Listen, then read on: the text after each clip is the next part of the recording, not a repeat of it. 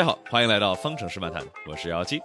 我是村长佩雷斯，哎，好的，呃，感谢佩雷斯能够来到我们的方程式漫谈节目啊，那也是恭喜你成为了第一位在巴库拿到过一次以上胜利的车手。那这次他应该算是拿了一个半啊，应该的，应该的，应该。主要这个队友太菜了，这个打起来没什么意思。哎，对啊，就是连侧箱破了洞追不上，侧箱没破洞你还是追不上，就是，对嘛，全都是借口，全都是理由，全都是理由。好的，那所以说今天的话是我们两个人来跟大家一起来聊一聊刚。刚过去的阿塞拜疆站，差不多春休带引号的春休啊，一个月之后，想必大家等了这么久，一定会迎来一场精彩的比赛，是吧？对，对，确实很精彩。我觉得排位赛还是相当精彩的。这场比赛，这场比赛就像马格努森的职业生涯一样，叫高开低走，或者乱走。高开，对他要是但凡能向马马格努森学习，咱们乱走一下也好，对对吧？结果就是，哇！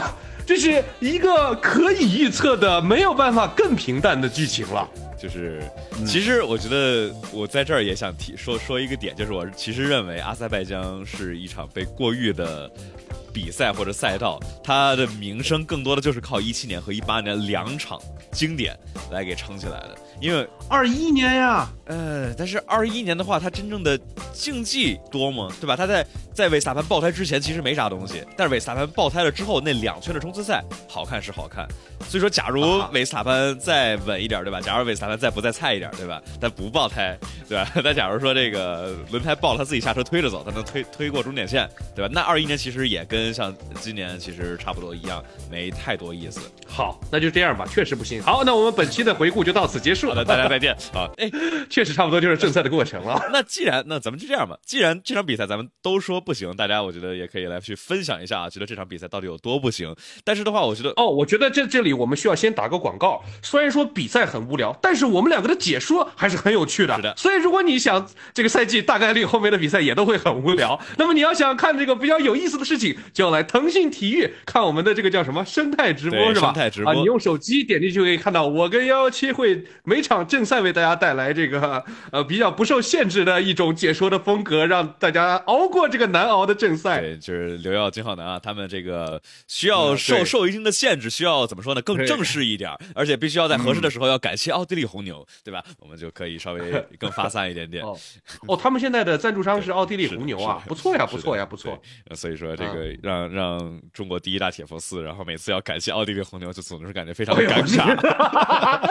对，今天的刘耀笑话来的。如此的早啊！对，刘耀给我发了个红包，让我们每次都要讲他一个笑话。啊，好。哎呀，搞得我写了半天，我都不知道该怎么说。我觉得今天你已经替我们解答了这个问题。好的，今日留校笑话啊，就是一个中国第一铁佛寺，那一个赛季每场比赛都要之前都要念一遍，感谢奥地利红牛的赞助。对，那感谢奥地利红牛没有对本期节目的赞助。那我们的话继续来说，既然这场比赛非常无聊，我们来讨论一下它的格式吧。就是这场比赛。这整个周末啊，真的是特别能够看清楚一点是什么呢？就是很明显没有人好好去想这个格式到底应该是怎么样的。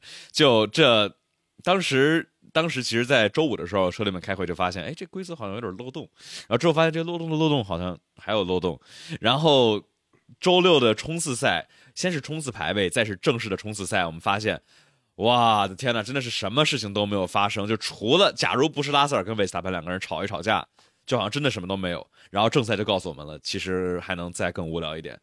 这样就周六完全独立的一场比赛，上午排位，下午冲刺，是大家大家喜欢这样的理念呢，还是就是完全说完全不想？这个第一次实验可以说是 total failure，完整的失败。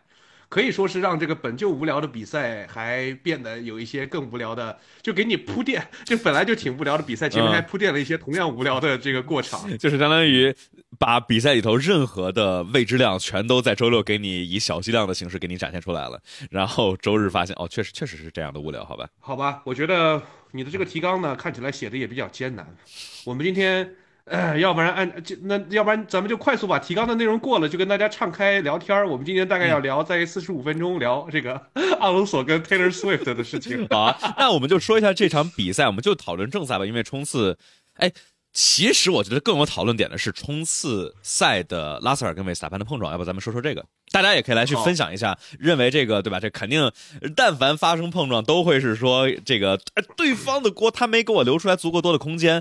然后呢，大家也可以来分享一下，那那是这个拉塞尔呃的问题更多一点，还是维斯塔潘的问题更多一点？我觉得是这个看，其实我觉得是拉塞尔的问题要多一点。哦，但是这个维斯塔潘的舆论上是完完全被淹没。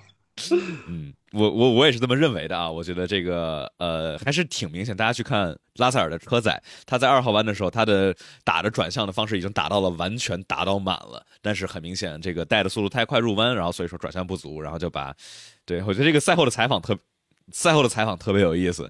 这个采采访的人是 Naomi 吧，然后问说呃这个车损车损对你影响大吗？这个等等，然后维萨潘说呃我的车上有一个洞啊。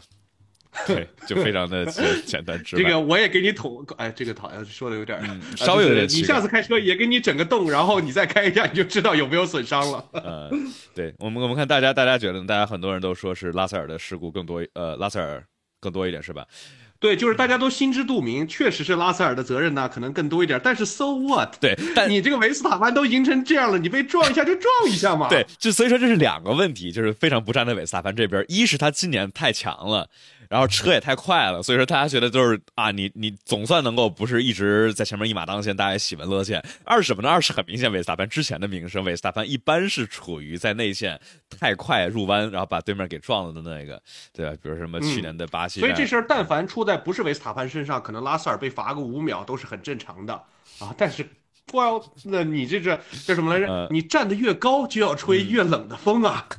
站在道德高地上面，对吧？呃，大家都觉得是赛道事故。对我是，我其实觉得就是这种情况下不罚，我觉得也，我其实挺希望是不罚的。因为假如这儿都罚一下，那罚个五秒，就是毕竟是轮对轮嘛，而且第一圈都是要去拼名次，这样的话让大家能够更去放开手去搏一搏，而不是老在想着说我这稍微刹的晚了一点的话，哎呦，可能给我罚五秒，这个影响所有的战术。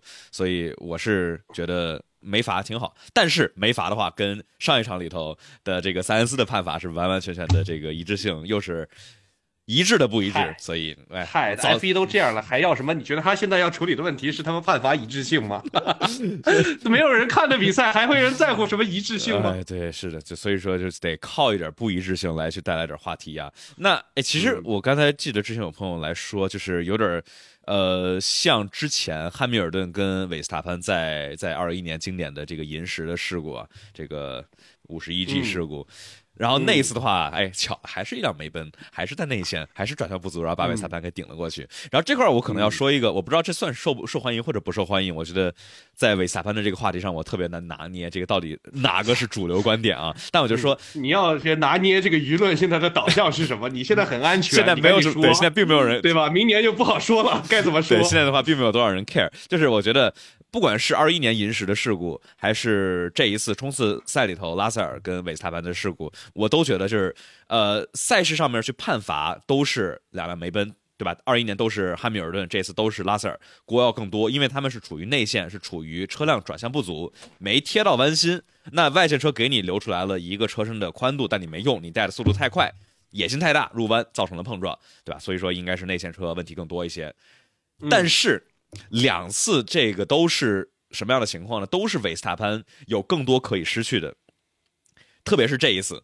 你看，假如像澳大利亚站内的话，他当时跟汉密尔顿斗，那维斯塔潘就是完全放放你走。为什么呢？我下一圈我以二十 K 的速度优势打开 DRS，轻轻松松就把你干掉了，这一点风险都不用都不用冒。而这一次的话，我就是当时猜，就是韦斯塔潘可能是这个冲刺排位呃没跑好，然后有点上头。然后所以说这个拉塞尔还要硬跟我挤，就就不想让。所以说我觉得这两次其实都是相当于，虽然锅更多肯定是在这个内线的梅奔，但是维斯塔潘的话，应该是最近维斯塔潘让车让的有点多，怂的有点多，有一种快忘记真实的自我，然后这里就突然想展现一下，但是又失败了。你还是窝着吧，你这个积分这么多，你不缩头谁缩头嘛，对吧？哎，确实确实是这样。所以说那我觉得这个事故咱们讨论的差不多了，那接下来的话就是勒克莱尔速度追不上，这个好像也没什么特别令人。意外的不是是追上了才需要讨论，追不上不是正常吗？嗯，也确实是这样。那所以说前面现在韦萨潘跟佩雷斯九十三分八十七分差六分，其实真的非常非常的少。啊，不可能啦，又在想屁吃啊！我在想，去年好像也在某一个时间点出现过这种去年在摩纳哥站的时候是只差十五分，但是今年的话啊差的更少，而且，呃。但呃，因为去年什么呢？去年好像差的少，但是因为去年韦斯塔潘开场就炸了，对吧？开场就炸了，然后澳大利亚又炸了，呃，然后这个所以说造成了好似这个一是跟勒克莱尔积分特别接近，二是跟佩雷兹积分有接近，就是好像有点希望这个赛。季佩雷斯想争冠，我觉得唯一的机会就是忽悠维斯塔潘去骑自行车，然后再找阿隆索那兄弟给他来一脚。对啊，确实确实是这样，不是或者的话就是这个让罗斯伯格跟维斯塔潘的这个引擎谈一谈心，对吧？呃，虽然今年没有这个马来西亚站，但是也许在某一场里头炸了之后就是这样，因为这火星车太火星了，所以说你就算两个人再去比的话，假如维斯塔潘车炸了一场的话。接下来，佩雷斯就一直拿第二，其实就能够来去苟住，因为你想，你一场的话，你最多也就是能追七分，再追八分，但是对，所以说，怎么嗯又要啊？没有，我只是看到了一个这个弹幕说，想问为什么都说幺幺七是弯的？幺幺七，你要不要让女朋友出来露个脸，然后就是稍微再这个强行的证明一下？啊，强行证明一下，没有没有必要，我们我们来多创造一点话题点，这不是更好吗？啊、要好好好的拿捏一下流量。呃我们我们我们接着说，刚才说到哪儿了？说韦斯达潘跟佩雷兹的竞争幺幺七跟刘耀是一对儿哦。啊。OK，我我我我要说什么来着？说说你是直的啊这个事儿，啊，那我们那么说你有 how how fast are you on the street？啊，那我们来说直的，我们来说点什么别的直的呢？我们来说说阿隆索跟不，这这好像超纲了。呃，我们我们我们可以待会儿说，还没到呢我们还没到呢我们在赛道上面来来来讨论一下啊。其实还有一个点就是，哦，首先要说这个，在最后佩雷兹胜利了之后，对吧？霍纳是不是没跟佩雷兹直接说，至少没广播出来？然后霍纳是给韦斯塔潘说语音，然后像是在道歉说啊，不好意思，佩雷兹赢了啊，不好意思，佩雷兹哎哎打了一个安全车，有点走对运。这个哎，little bit lucky，little bit lucky，我操他妈！哎，人家全场都那么快，跑得这么好，一点失误都没有，你最后给人来一个啊，little bit lucky，嗯啊，little bit lucky，哇，这个真的是让我心里啊，我都替佩雷斯。嗯，我们得联系一下墨西哥的兄弟们，是时候该出手了。啊，我在这儿来提出一个相对于来说反面一点的观点啊，就是今年的赛车，我觉得很明显，通过这些车手的表述，发现跟车又回到了之前，而且甚至是比二一年还要更要糟糕，因为因为一九年之后的这个前翼简化，然后包括一些这个二零年、二一年砍的一些气动，让二一年我们大家看，其实跟车还可以，很多情况下有不少这种好看的轮对轮，但是去年好像就好了一年。然后结果今年底板抬高，然后又是一些规则，大家车队们在研发，就好像又不好跟车了。在刹车站，好多人就说这个追到一秒。一点五秒之内，轮胎就特别容易过热，所以说就像我们当时就上一代技术规则里头看到的很多情况，就是你后车你追进了，前面都特别快。我们看这个当时汉密尔顿也是一直在追，一直在追，追到了一点五秒，追到两秒左右，追不进了。所以说加上今年的话，DRS 又缩短了一百米，嗯，让我觉得可能假如佩雷兹在后，韦斯塔潘在前的话，也是不大可能拉近。但是啊，必须得说，这一场是少数的实打实佩雷兹至少 match 了，而且看起来是优于维斯塔潘发挥的周末。所以说，让我觉得这个霍纳的这个，首先是像我觉得跟车是不是变难了这件事情呢？我们从技术上面没有办法获得一个准确的结果。但是我的观点是，如果跟车真的明显变难了的话，那车手现在已经满 满场比赛，每场比赛赛前赛后都要不断的重复这个问题。对啊，我们在沙所以我们在沙特站之后已经听到了好多人在抱怨这个了，就是一跟进轮胎过热，对吧？这一场也是在第二段的时候，维斯塔潘就说这个好，我们跟到第二段了之后，然后就轮胎就过热了，所以说嗯，但是维斯塔潘的这种抱怨，我觉得可信性不是很高。维斯塔潘、塞恩斯、佩雷兹啊都都都说过，我来都有说过，都有说过 OK，那跟可能今年的跟车这个我这边的信息获得的没有你那么充分哈。不过我觉得这个也说得通，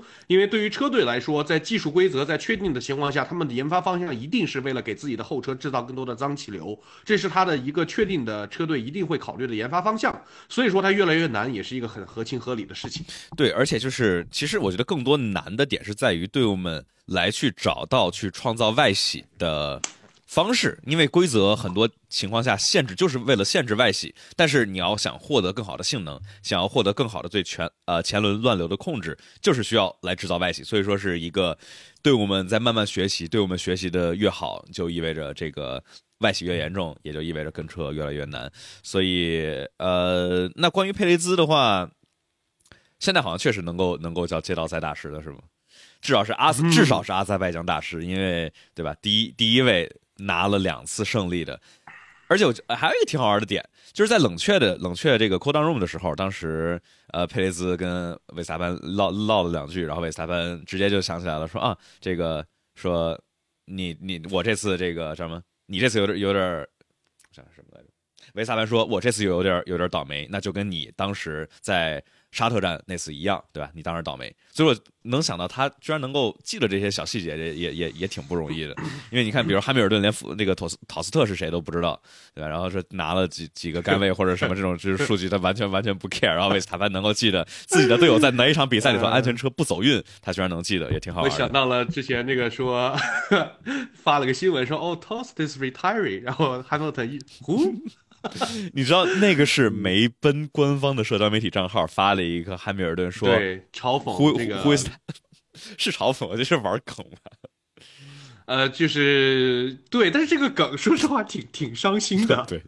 人家托斯特是一个从零五年干到现在，对，将近二十年的车队领队，而且你你你你你你汉密尔顿在零八年争冠的时候，你忘了蒙扎那个把你冠军抢走的那个车队，人家就是小红牛啊啊！你忘了你这个二零年的时候在蒙扎对吧？那个自己非常的倒霉的那场比赛谁赢了呀？那不都是小红牛吗？你在职业生涯里面你见过几个车？队不是火星车队拿到冠军的，都让你碰上了，你咋能忘了人家是谁呢？啊，说不定这也是汉密尔顿过于痛苦的回忆，他选择性遗忘了。就是大脑自动的话，把这个痛苦的回忆给屏蔽掉了，是吧？嗯哼。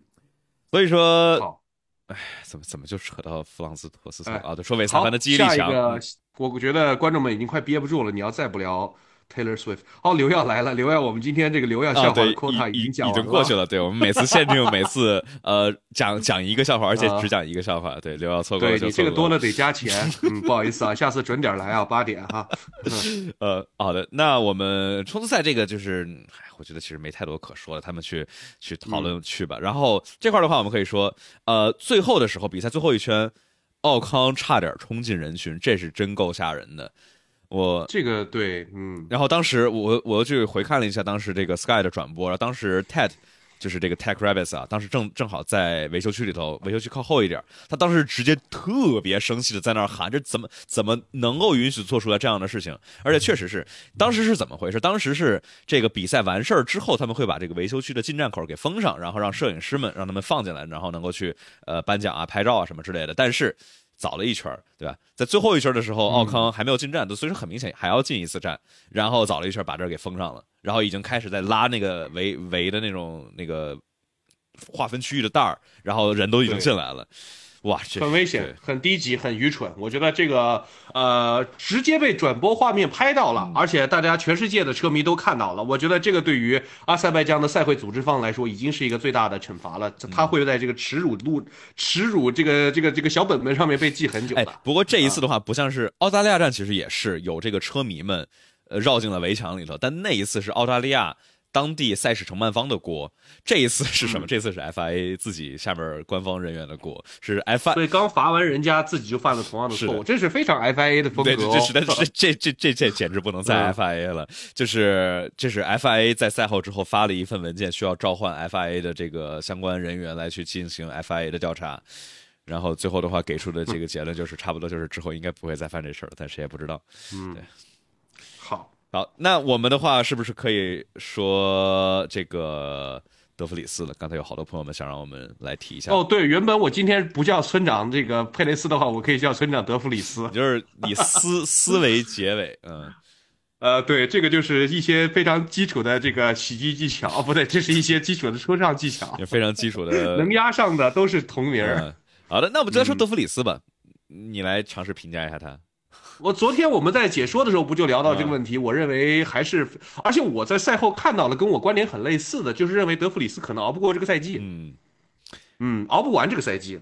那谁去替他呢？可能的劳森，谁都可以替呀、我觉得，呃，你把科维亚特拉回来跑几场，虽然人家不一定愿意吧，但是我觉得科维亚特跑的一定比德弗里斯强。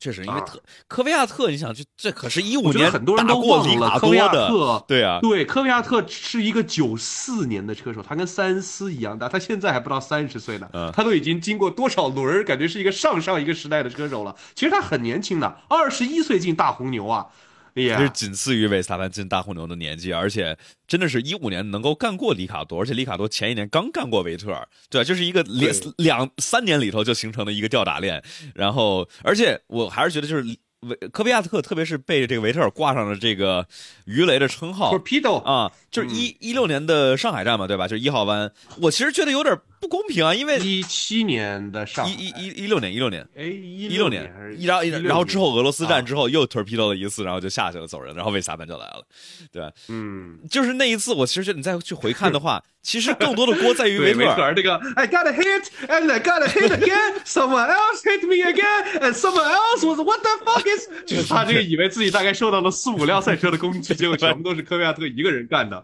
对，俄罗斯那个真的没得洗。但是就是说上海站那一回啊，嗯大家去看回放，其实是更多，因为你一号弯你发车的话，那就是你你内线留的空当，那人家肯定要钻，对吧？那所以说人家钻进来的话，更多的是维特尔往左闪多了。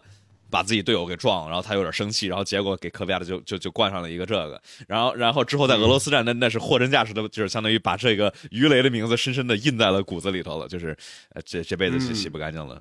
我觉得下休期这几场吧，如果德弗里斯再不能拿出至少要拿到积分的表现的话，因为你的队友角田这个不被认为是最强的车，就不是被认为很强的车手都已经拿到积分的情况下，那么你在这个小红牛的队内呢，如果能没有办法 match 这个角田的成绩，那么我觉得就已经对于德弗里斯明年的续约来说很危险了。而如果你接下来的几场依然在队尾在这耗着，然后角田的表现继续出色的话，那我觉得可能下休期之后他能不能留在小红牛都是一个很艰难的事情。现在的人都是挥舞着钞票。对吧？多少人马泽平都在那盯着呢，对对吧？要回来。虽然说我觉得马泽平可能不一定有德弗里斯强吧，但是他的威胁是非常非常之大的。而德弗里斯身上还背着官司呢，还背着这个这个哦对欠债的这个，他还之前他的有过这个经纪人是吧？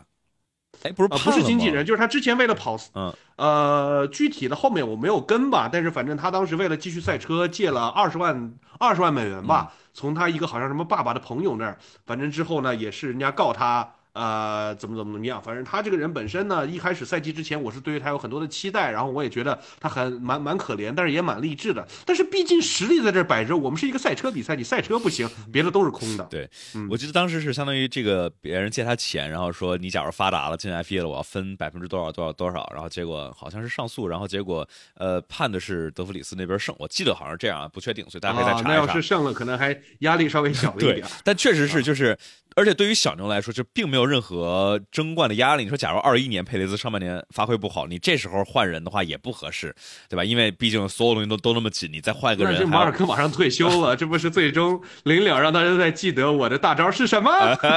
大挪移，然后给自己用德弗里斯祭献一下自己的职业生涯。对，不不知道能不能，比如说把哈特利给换回来。不过哈特利在就是，其实去年选角这个选德弗里斯进来是一个哈特利是在跑耐力赛对吧？对啊，人人人人家一八年之前这是多少年没跑过单座开放轮了，这把人家给硬给硬给啊蹬回来了。但找叶一飞啊，对啊，确实 中国德比啊。啊，确实是，呃，嗯，对，所以说就是德弗里斯今年这个选择，其实一直让我觉得有点摸不着头脑，就是为什么不选劳森或者对吧？就感觉可能是马尔科都看不上，或者想让劳森我觉得从去年那一场比赛，嗯确实能够证明他战胜的直接战胜的是去年表现很出色的周冠宇。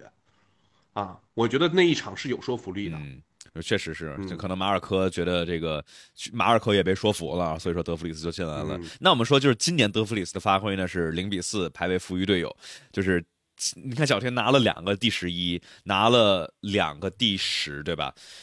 这这这名次好奇怪。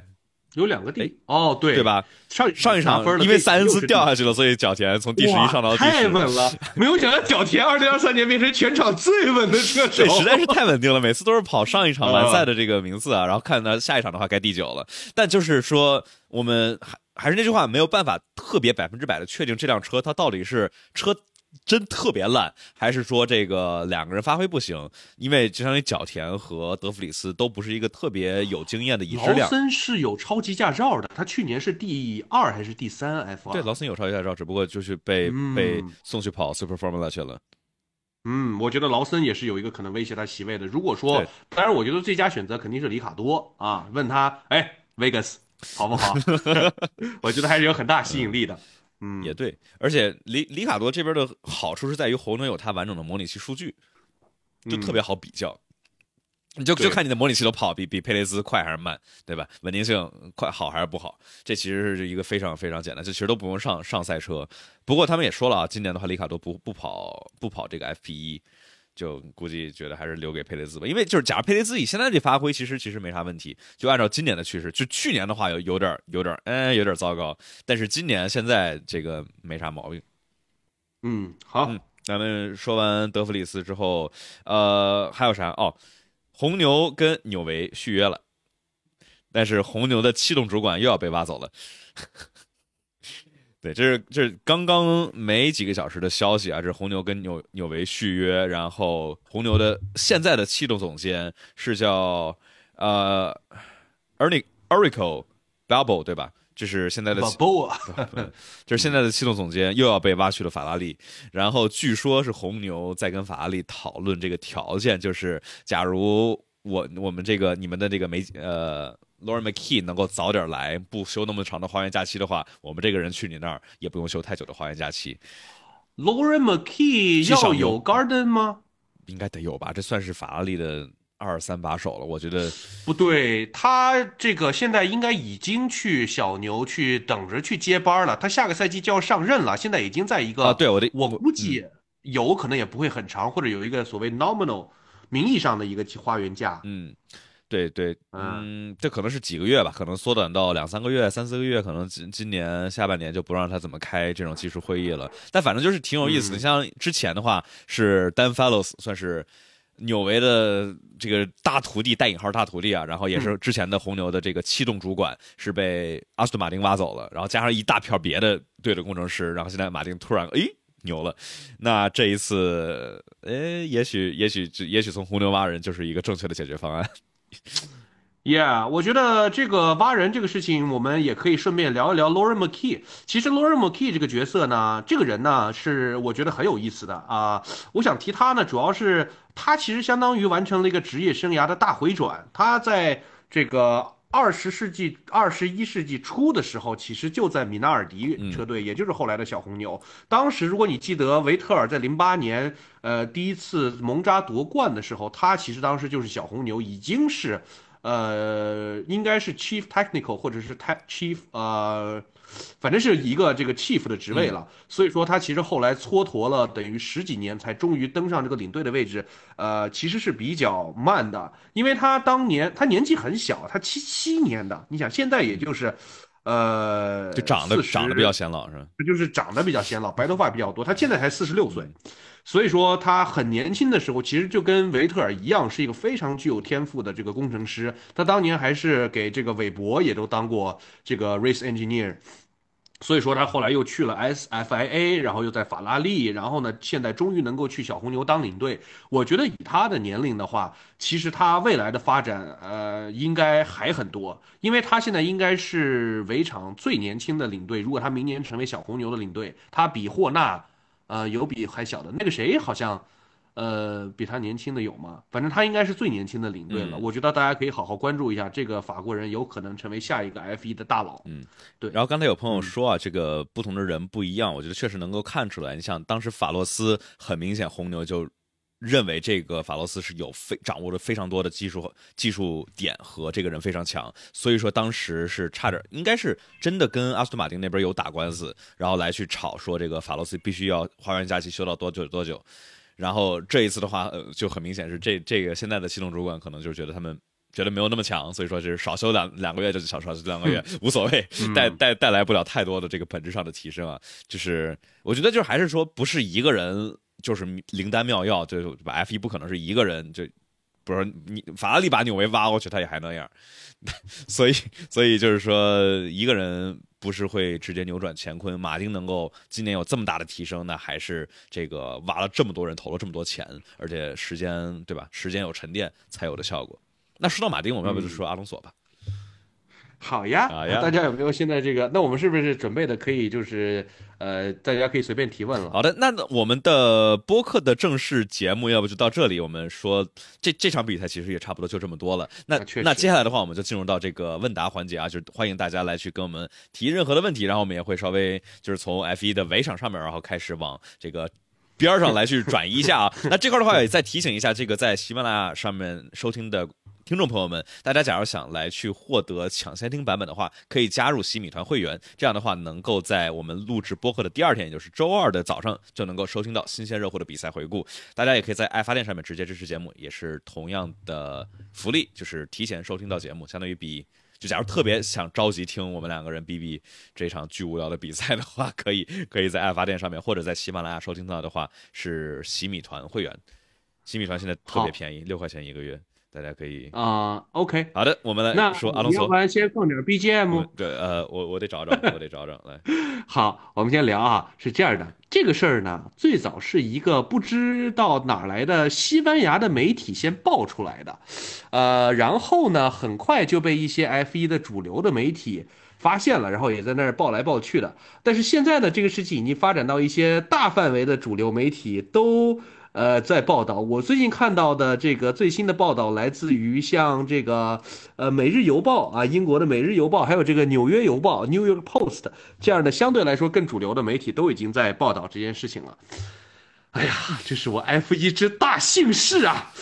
呃，出圈了，这是吧？对，这个怎么说呢？呃，我我觉得这个事情太过于大，然后我甚至都不知道该如何的切入。呃，观众朋友们也可以聊一聊，看看你们想从哪方面来了解这个事情。啊，我觉得我先想到一点的就是呢，我们认为阿隆索确实是很优秀，对吧？阿隆索是两届世界冠军，然后呢资格也很老，但是确实阿隆索的咖位跟梅梅比起来，那差了至少还有两个汉密尔顿在中间夹着啊。呃，这个确实是这样。如果你去想哈。这个世界上，呃，目前哈影响力最大的 super star，呃，我们如果只说女性的话，那就是歌手，对吧？我们就说歌手，其实也就是梅梅，呃，这个嘎嘎，然后对梅梅嘎嘎，还有谁？还有谁？这个呃，嗯，还有谁呢？Rihanna，对，这个应该是一个级别。Adele，然后 Beyonce。我觉得应该是这几个算是一个级别的 super star，这是世界最顶级的，就是属于那种 Super Bowl halftime show 级别的歌手，也就这几个了。所以说他是世界顶级顶级顶级巨星。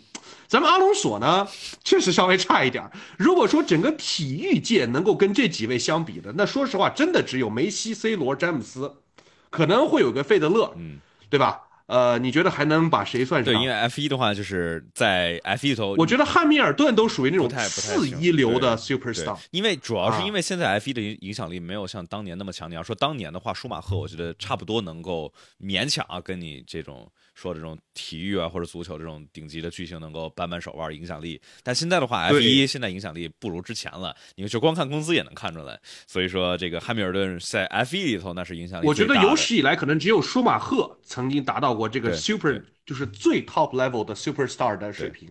哎，我要跟一些弹幕吵架了，谁说 Beyonce 过气了？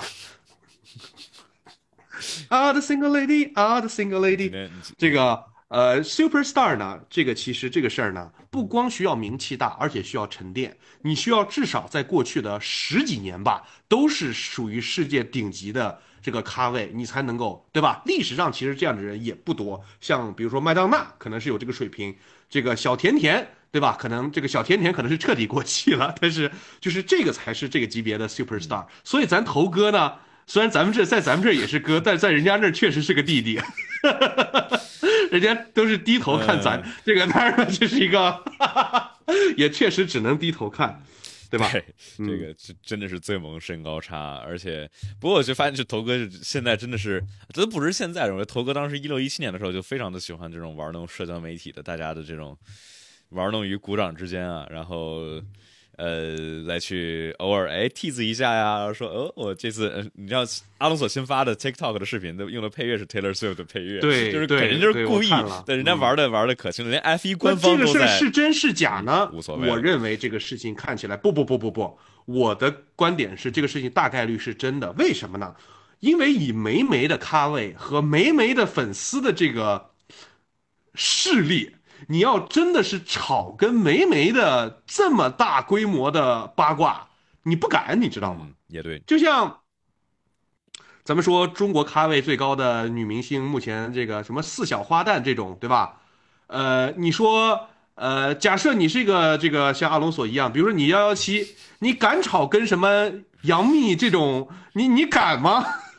你敢在那儿用这个对吧？这这是以这些作为呃素材来来来营销自己吗？我觉得你不敢，因为这个事情你要惹到的人会比你这个炒作炒到的人要多太多太多太多，了就。大家假如觉得汉密尔顿啊跟维斯塔潘的粉丝们吵架很不理性，就可能没有这个 呃山外有山，人外有人，就是对，相当于我跟迪丽热巴，但是我跟迪丽热巴呢，我觉得也不是完全没有可能，我们是老乡嘛，毕竟 我们都喜欢吃香巴拉牛肉干儿。啊，所以说啊 也也也是就是 never say never 对吧？呃，这个对，这个但是，哎嗯，但假如就是真的的话，这个从 从这个 Taylor Swift 那边的粉丝就是。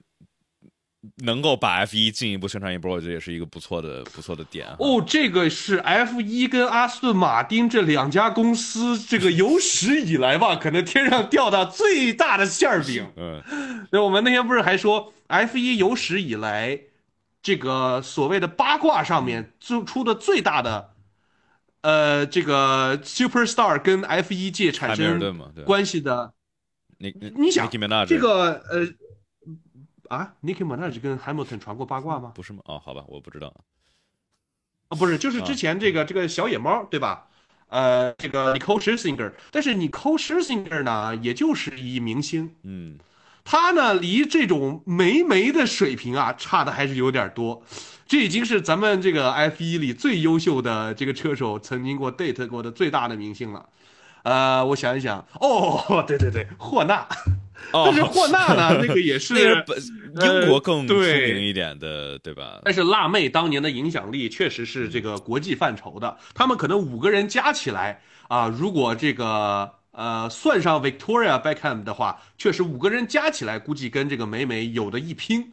但是他们单独拉出来的话，就像这个 Ginger Ginger Spice，呃，霍纳的老婆呢，也是人家退相当于退役了很多年了之后，纯纯在那谈恋爱结婚，呃，然后呢，不知道被这个老狐狸怎么给咔拿下了，对吧？这属于一个意外啊。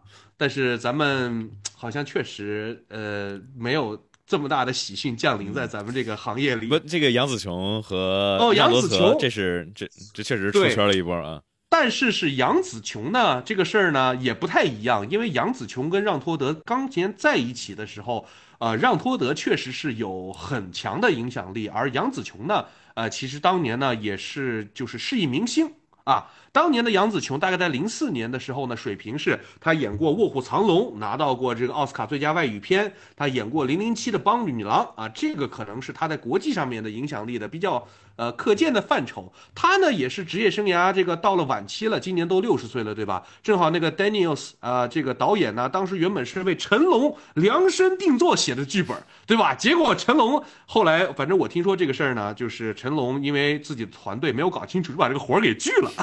成龙后来也很生气，还把他的这个团队好像给炒了什么的，经纪人反正换了换了人啊、怎么着？然后呢，才有了杨紫琼去演这个电影，然后这个电影就瞬间大火，然后又赶上了最近这个 Asian Wave，所以才能够拿到像奥斯卡影后啊、最佳影片呀、然后属于再火了一圈。但是呢，不得不说，即使现在的杨紫琼跟 Taylor Swift 还是呃没有到一个级别的影响力。嗯，呃，OK，我们说还有啥？德芙下下届席位还在吗？这个幺幺七，我你有点沉默呀。这个 要不要稍微参与一下？你也不用这么与八卦绝缘吧。我跟八，咱们这个节目也是属于半技术半娱乐，好不好？娱娱乐相关的话题，我这个不太插得上嘴。我们要不还是说说说说别的？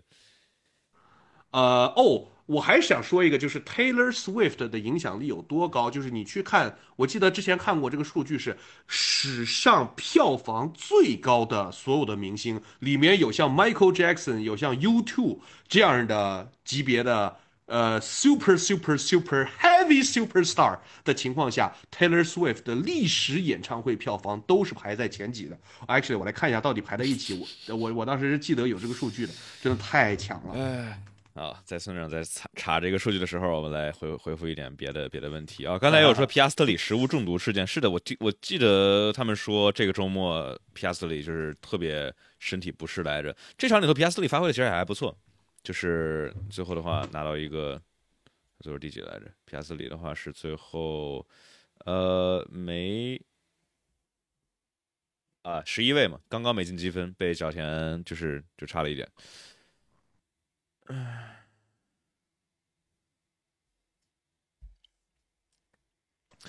皮亚斯特里、阿尔本、马格努森，那马格努森跟霍肯伯格，这又是一个迷特别迷之的这个情况。就是前面的话，其实马格努森这个还是掉了好几个位置，有一个失误嘛。然后结果霍肯伯格因为堵堵安全车，两个人最后都没堵到。然后跟奥康啊，这比奥康稍微还好一点点，但是马格努森是是是是先进了啊，不对，霍肯伯格是先进了，然后这个。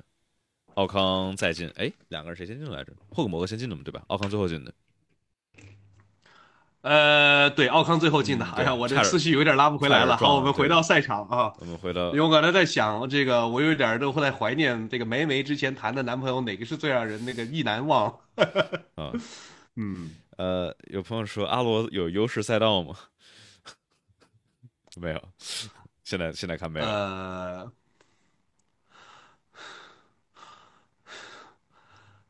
澳大利亚其实挺优势的哈，这不是拿双积分带回？呃呃呃呃呃，这这这得考虑到去年有阿罗表现特别好的赛道吗？伊莫拉呀，双积分，伊莫拉差点拿一领奖，博拉斯差点拿领奖啊，双积分没有，双积分，我想想啊，我我我不记，哎不对，巴林嘛，巴林嘛肯定是双积分啊。周冠宇拿了一分，博拉斯拿了一个第第第六还是第七来着？嗯，但但之后的话，好像两个人再没拿过分。对，因为博拉斯在上半场拿了四十分，下半场就是上半年拿了四十分，下半年拿了零分，差不多。所以下半年你看啊，他一去年一共四十九分，他在下半年一共拿了三分，上半年一共拿了四十六分。就加拿大，加拿大这个阿罗是第七、第八带回。嗯，哦，对对对。哎，嗯，哦对，加哦对，博拉斯拿了拿了六分嘛，而且而且那还是这个考虑到阿隆索是这种画龙防博拉斯那一回，对，加拿大是不错，而小周的排位也好，呃，对，但就是就是去年上半年嘛，你看下下半年小周逐渐找到手感之后，这车就变菜了，就跟角田有点类似的遭 遭遇，对吧？你想二一年那小牛多强啊，对吧？跟 L P 拼的这个是相当于加斯利一个人 carry 个整个小牛，再跟 L P 两个人。这个这个疯狂的搏斗，然后最后的话是是没没赢过，但是江江没赢过，然后结果对二一年角田基本上啥都没贡献，啥都没做，疯狂撞墙，疯狂上这个撞车，然后二二年的话，这个角田成熟了，这个手感稍微有点了，对吧？虽然失误还是有，但是这个速度是上来了，但是小牛这车变慢了，连加大师都发挥不出来什么东西，所以这就跟小周有点类似，对吧？你看现在能够能够能都能够打平博塔斯了。多不容易，结果发现车这么烂，这个打平博拉斯也没什么用。嗯，哎，我这里我们再聊点非常 random 的事情哈，就说这个博塔斯说他最近呃有他想买一个芬兰的这个赛道的意愿啊，这个赛道的名字很有意思，叫做 Kimi Ring，但是不是 K 不是 K I M I 是 K Y M I，但是它确实叫 Kimi Ring，啊。呃，这个赛道反正说是经营非常的不善，呃，不知道博塔斯为什么想要去买这条赛道，呃，还有什么可以聊一下？我们可以说这个勒克莱尔的话是已经连续八个杆位没有能够转化成胜利了，然后上一这个唯一一个呃超过八个杆位没有转化成胜利的是这个韦斯塔潘的岳父啊，呃，连续十个杆位没有转化成胜利，然后他那年拿到了世界冠军。嗯嗯，也许呢，对吧？也许呢。哎，我们这儿感感谢啊，瞅啥瞅？哎，瞅啥瞅？瞅啥瞅呢？啦啦啦啦！说锐评一下冠宇席位何去何从？呃，我我们我们要来说一下嘛，其实其实还是差不多。说，我觉得冠宇这个席位保得住。嗯。对，我觉得也是，但这块的话，就还是一个问题是什么呢？就是在于我们老说啊，这个围场里头大家都有数据，能够看得清楚到底什么样的发挥。但是像比如德弗里斯去年那一下，就是相当于别的车队成功的被一个结果忽悠了，而不是从拿内部的数据。而冠宇这样呢，就是相当于。其实周冠宇如果去 date，比如说 Black Pink 之中的谁，这个可能席位就稳了。冠冠冠宇严选二点零，对吧？哎呀，我觉得这个也是一种，也是一条路呢。就是我刚才没说完，就是冠宇他这个，你看我们说他他发挥跟博塔斯差不多，对吧？好像这个一一场你快，一场我快。别的车队没有数据，阿罗的话跟数据要就就算共享一下，然后稍微分享一下，也是跟法拉利的，法拉利又不缺人，所以。呃，别的车队相当于没法知道周冠宇到底是个什么样的水平，到底这个实力拿着遥测数据看是是怎么样的，是到底是车烂到什么样？至少梅奔可以相信这个周冠宇嘛，对吧？梅奔跟周冠宇有什么关系？因为梅奔有博塔斯的数据啊。呃，这好像跳的有点远，但是博塔斯现在跟没有，好吧，好吧，就跳这个跳的步骤有点多，但是。嗯，我们看有朋友说希望 Vesty 跟 Bearman 能够支棱起来。呃，上一场 Bearman 非常支棱，Vesty 我只记得他确实长得真的很帅。嗯，Bearman 支棱，但是也不知道是不是就这一场。嗯，他他今年年初其实很一般，就这一场就就莫名其妙就快起来了。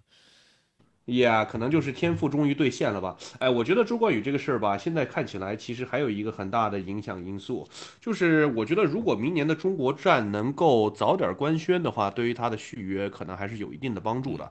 虽然说我看虾哥整天在这儿发这个几乎等于官宣一样的内容，但是。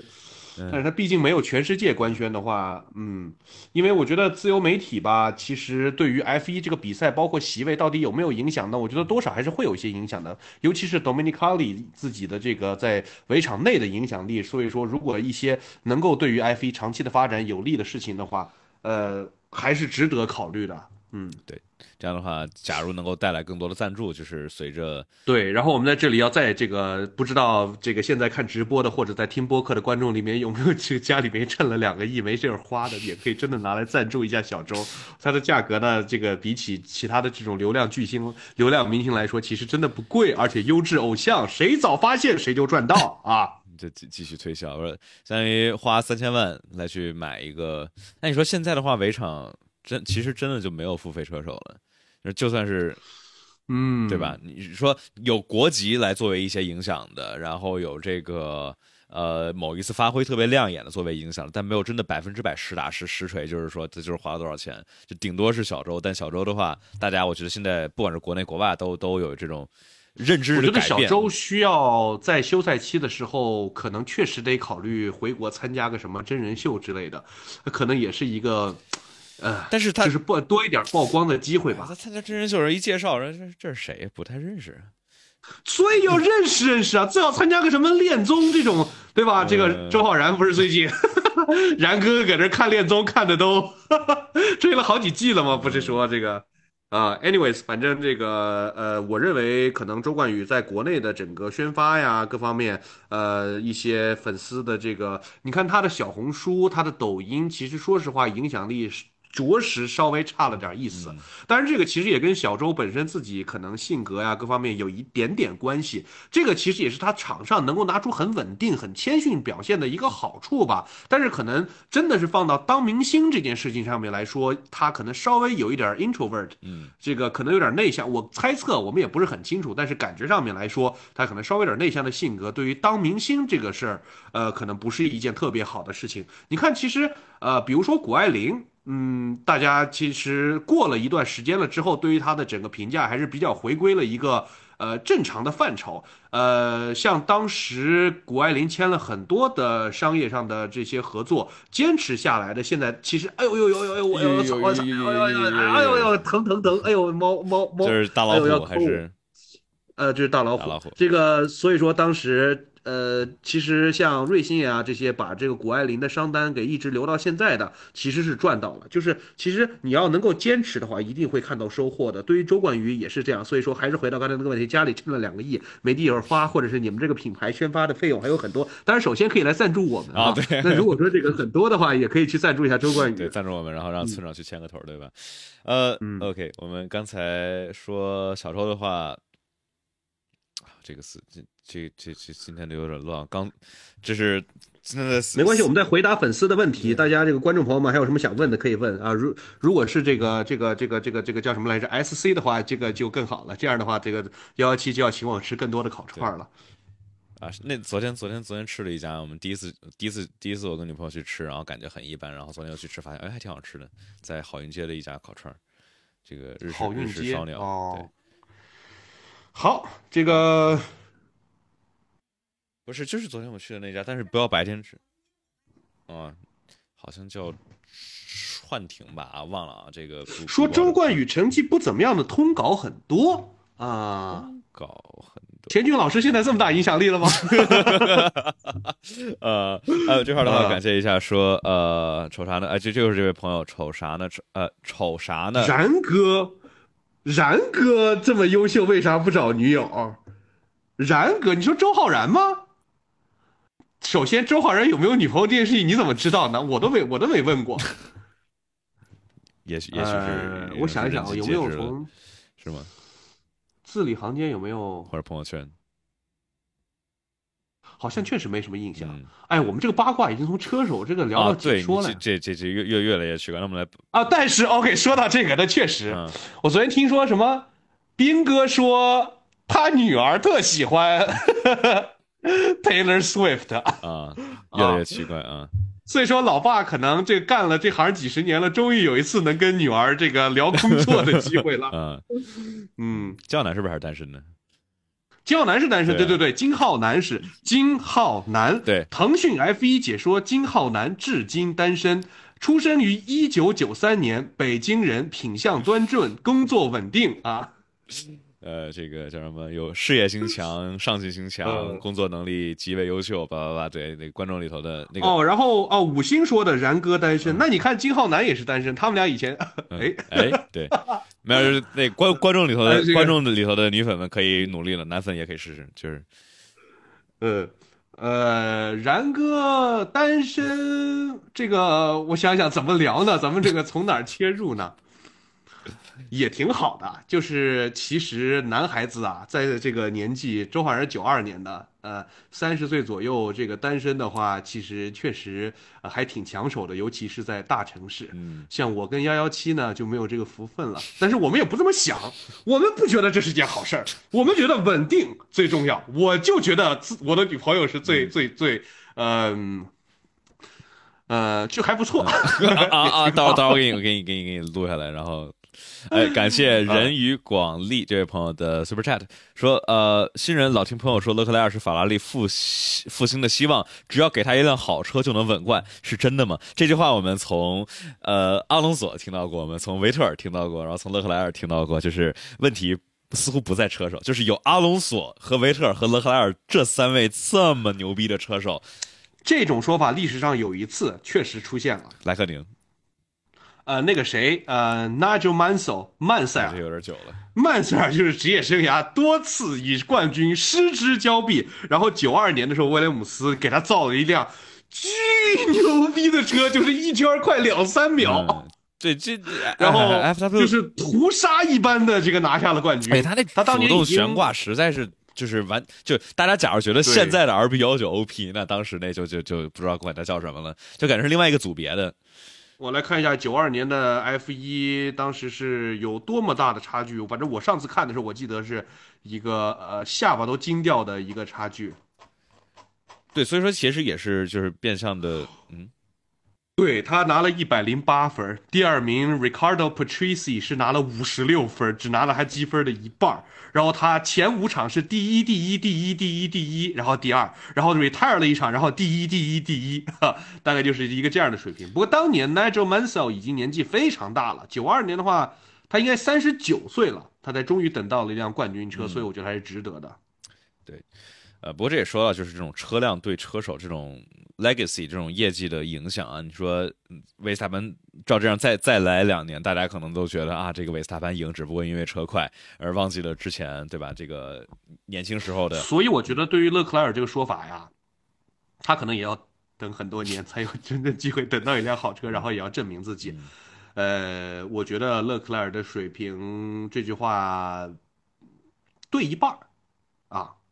我觉得他的绝对天赋是到了的，他应该是属于最顶级的天赋，但是他的稳定性目前 obviously 看起来是不足的。这位朋友的这个 super chat 有点多啊，一都更喜欢幺幺七，所以幺幺七是零是吗？幺幺七你改名了叫零零七，零零七。呃，咱们这越来越奇怪了，这个 super chat 没事，大家这个多发啊，多发。嗯，因为直男喜欢我是像朋友一样的喜欢，然后一喜欢幺幺七，不是像朋友一样喜欢。完了吧，我把把把把这个视频关了吧。你们再这么说，幺幺七要下线啊！今天这个娱乐氛围太强了。下线。我们平时是一个非常专业的 F 一媒体啊。哦，真的是这么专业的是吗？对对对，只不过是今天确实这个比赛实在是太无聊了，没有任何可以讲的地方。所以说，朋友们来来来来看 C 来看 CEC 吧，这一百张啊，CEC CEC 什么东西？你可能会问，对，一百一百一百一百块钱一张门票，哇，居然还要门票？是，对，据说卖了三百来张呢。嗯。就是卖啊啊是啊，还有 V I 还有 V I P 票是两千块钱能够。毕竟武清那块住的人，五一如果因为太堵也没地儿可去，可能门口这个如果有个赛车比赛去看一下也不妨。他他就确实好像比比往年这种事稍微多。他边上有一个什么什么超跑什么什么节，然后所以说就一块搭配着，对，反正能进能进批房里头转一转还挺好玩的。就是就是我们想录点采访啊什么之类的，然后边上那车噌就过去，那个什么声都听不见了就。嗯，对，然后反正到时候他们应该就是 CTVS 的那个那个直播，然后就是流会分 B 站一份儿。为什么要单独直播啊？对，为什么村长要单独直播？哎，给我给我打工，你不乐意吗？难道？呃，我乐意，对吧？你看这个幺幺七一一起来了，为了强行树立一下自己的形象。我以前也是经常单独直播的，但是呢，后来我的精力有限，每周都要给在幺幺七这儿。哎，说实话，我今天又要见你，我都有点烦了。我我已经从周五、周六、周日、周一，没事每天都咱们咱们接下来咱们接下来六周里头五周都能见面，这个大家。哎，确实，我觉得，但是我觉得跟幺幺七聊天呢，总是有一个人可以这个嘲讽一下，对吧？因为我自己直播的时候只能嘲讽我自己。嗯。我们要不要再做一下广告？这个如果观众朋友们想去听我们这个解说的话，可以去腾讯体育 APP 下载，在比赛的期间就可以看到我和幺幺七为您带来全世界最精彩的中文 F 一评述。这个不违反广告法吧？你说醉了呀，所所以应该不行，应该不行。那就是相当的优秀的中文评述之一。呃呃呃，朋友们，开过刘耀的二冲吗？开过，开过，开过两三圈。呃，我还没开过，要这个刘耀他妈的不让我，不是你没戴头盔。刘耀，刘耀先说我坐不进去，很强行，然后我坐进去了，刘耀又说你没戴头盔，然后我说我去借个头盔，他说你没穿赛车服，啊，然后确实我穿不进他的赛车服，我觉得他就是这个人抠，他害怕我把他车给开坏了，嗯嗯，然后然后不是是听说我开的那时候他是这个比较紧张是吗？呃，对他，你那个确实开的有点猛。你那个，那个车平时在赛道可能开到一分零二左右，就是很很好的成绩了。幺幺七第一次开着那车，唰唰几圈，也就三四圈之后开到一分零三。不是，哥们儿，你这个我要我我也害怕呀。你这这这，你这第一次开两冲就冲的这么猛，对吧？嗯，呃，对，不，因为因为因为我之前几分钟前开，然后刘瑶说可以不穿赛车服，然后村长他说，哎。啊，对，但是他的车啊，他说了算啊。对，那么我呢，再加上平时对于买辆卡丁车这个事情，确实没有那么强大的动力，因为这玩意儿太太麻烦。我上次去幺幺七加这个开模拟器，就发现了一个很严重的问题，一个人不开模拟器，不是他不喜欢，而是那个设备设置一下太复杂，开电脑、开程序，然后再把这个哦又有问题啊，这么多问题，Oh my god！我们来呃，首先首先感谢一下这个丑啥丑呢？啦啦啦啦，这位朋友今天是非常非常慷慨的赞助的 Super Chat，谢谢老板。哎，怎么感谢应该来着？标准的方式应该是感谢瞅啥瞅呢？啦啦啦啦，这个的付费提问。对啊，好，然老板大气，老板大气，对，然后这块的话也要感谢这里是 Nolin 这位朋友的 Super Chat，嗯，说能不能一般呢话说的，你先哎，说。是能不能评一下皮亚斯特里是什么样级别的车手，和 Alpine 闹掰会对他的职业生涯有影响吗？你你来说吧。皮亚斯特里呢，从之前的低级别赛事跟目前的几场的表现来说，我认为应该大概率是一个不亚于诺里斯级别的车手。也就是说，这种车手如果遇到一辆好车的话，是有过世界冠军的潜力的。所以我认为他这个皮亚斯特里的绝对实力应该、绝对天赋应该是会，比如说高于佩雷斯。呃，但是呢，他能不能达到勒克莱尔跟维斯塔潘这个水平不好说，现在还看不出来。但是我觉得，呃，应该之后去一支火星车队，就是火星车队会想要他。虽然我们不知道之后的火星车队会是谁，说不定是威廉姆斯，对吧？啊、但是就这除除非这个火星车队后来是 Alpine，那么可能会 他跟嗯 Alpine 闹掰了这个事情对他的职业生涯会有一定的影响。但是 Alpine 这个车队呢，就是常年呢就是乞丐不能嫌饭馊啊，对吧？他的目的呢，主要就是为了能够取得更好的成绩。那么要不要脸这种事情呢，其实真的没有那么重要。大家如果做过生意，对吧？在这个职场上面，这个利益才是你最大的敌人，你永远没有办法对利益说 say no 啊。嗯，确实是这样。然后还有一个点，其实就是在于 Alpine 跟皮亚斯特里，其实大家去再去好好的去研读一下这个 Piasco 啊，我觉得这个名字起的非常的好。去研读一下这个这个事件的话，其实更多的哼拉垮的是 Alpine 的法务部，这个相当于签了弄了一个其实没有任何法律条律约束力的一个文件，然后还改了这个文件，然后看头哥走了，然后赶紧想把这个官宣出来，然后就就就其实占理的，我们回头来看啊，肯定还是这个皮亚斯特里那边更更占理一点吧，我们就说。但是的话，这种公开跟 F 1车队闹掰，而且是相当于带着呃青训。而是一路上来资助你跑这些比赛的，这个其实就是感觉让人觉得有点不够意思啊。但是我们看，就是说，你说 F 三、F 二这种两连跳这么优秀的车手，然后好像是要 F 一里面有任何令人可歌可泣的你情我意的故事吗？我们来想一想。嗯，你举个例子，类似于什么？就举不出来嘛不，。这嗯 我觉得法拉利对马萨算是仁至义尽。嗯，还有梅奔对博塔斯，我觉得也还不错了。就是而且就是梅奔，然后包括红牛，我们说它非常的残酷，但其实你想，这些车手，不管是博塔斯、阿尔本、加斯利，对吧？哪一个没找到好的这个下家儿？对吧？你觉得在大的车队，但是你觉得这个博塔斯去阿罗是梅奔帮了忙吗？对我觉得肯定肯定是肯定是有的我记得是 Toto 有帮啊，忙对，是 Toto，对，应该这么说，对，就对于梅，但是 Toto 应该是 Bottas 的经纪人吧？他是很呃一开始是，后来就不是了。对啊，对，所以说，因为因为博塔斯跟拉塞尔的话都是他 manager 的话，会有这个利益冲突，所以我记得后面因为连舒马赫跟法拉利都是有点不欢而散的意思，特别不欢而散。你想领这个人家相当于还在领奖台上，最后一圈呢就给就就被官宣退役了。我觉得舒马赫跟法拉利那其实是就是好像只是表面，然后汉密尔顿跟梅奔看起来目前表面上面还是还可以，我们希望他能够成为一个。嗯但是我们知道 F 一唯一 F 一是不是有没有这个？当然啊，我们说要实现实现够长的情况下，有没有像科比这种一人一城的故事，嗯，就一直在一个车队？哎，这里感谢 www dry。怎么读啊？这这朋友是在是在 W W W J T，嗯，这啊，对，这这感谢这位朋友的这个 super chat 啊，五十五十元的 super chat，说还有下一个汉密尔顿吗？（括弧第一年直接争冠），我觉得这非常难，就是你觉得呢？呃因为现在的话，车队们都会有这种说有一个就是有争冠实力的车队，他们都会有一个带引号的二号车队。红牛的话有小牛谁，敢用新秀呢？这是最大的问题。谁哪有火星车队敢用新秀？就是火星车队都有一个二号车队。那假如有新人的话，大概率会放在这个二号车队。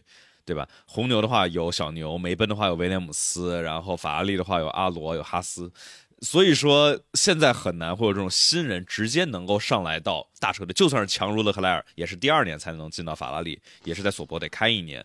就像，因为核心的点是在于现在测试的时间实在太少了。像当时汉密尔顿在零六年其实跑了不少这个迈凯伦 F 一那边的测试，相当于他们知道。迈凯伦那个情况也不一样，因为迈凯伦在零六年的时候其实成绩很一般，他是中游车队。嗯，对，他是正好零他零五年强。对，零六年当时 Kimi 和蒙托亚两个人就你想嘛，Kimi 那个上游艇就是零六年嘛，他只是一个争。争这个领奖台的水平，就相当于，呃，明年就是如果说明年马丁可不可能去用一个新秀啊？有，我觉得有可能。比如说像 Dragovich、德鲁戈维奇，现在对于马丁这样水平的车队的话，是有可能考虑用一个感觉看起来很优秀的新秀的。但是 Dragovich 也不够优秀，而且前提是下一年的马丁会直接变成火星车，which 我觉得也是有可能的。但是。所以说，这种几率其实是很小的，而且零六年之后，两位优秀车手都离队了。嗯啊，主要是这搞的，就假如不是这两个人在那呛呛的话，其实零七年迈凯伦那车其实是妥妥的拿拿世界冠军的。加上这两位这么优秀的车手，然后结果最后搞的就是莱克宁就哎嘿，对吧？对，所以说像其实汉密尔顿的职业生涯，你要说完美，确实也很完美；但是你要说可惜，也确实可惜。他第一没有能够拿到，就差这么一点点，没有拿到新秀赛季夺冠的这种永远的对，基本再也不可能再去复现的。哎，我们这块的话要感谢大猴子吃火锅这位朋友说，本田二零二六年还有机会吗？就趁着你刚才说的马丁啊，我们其实就可以说，现在的话有传闻是说马丁可能要跟。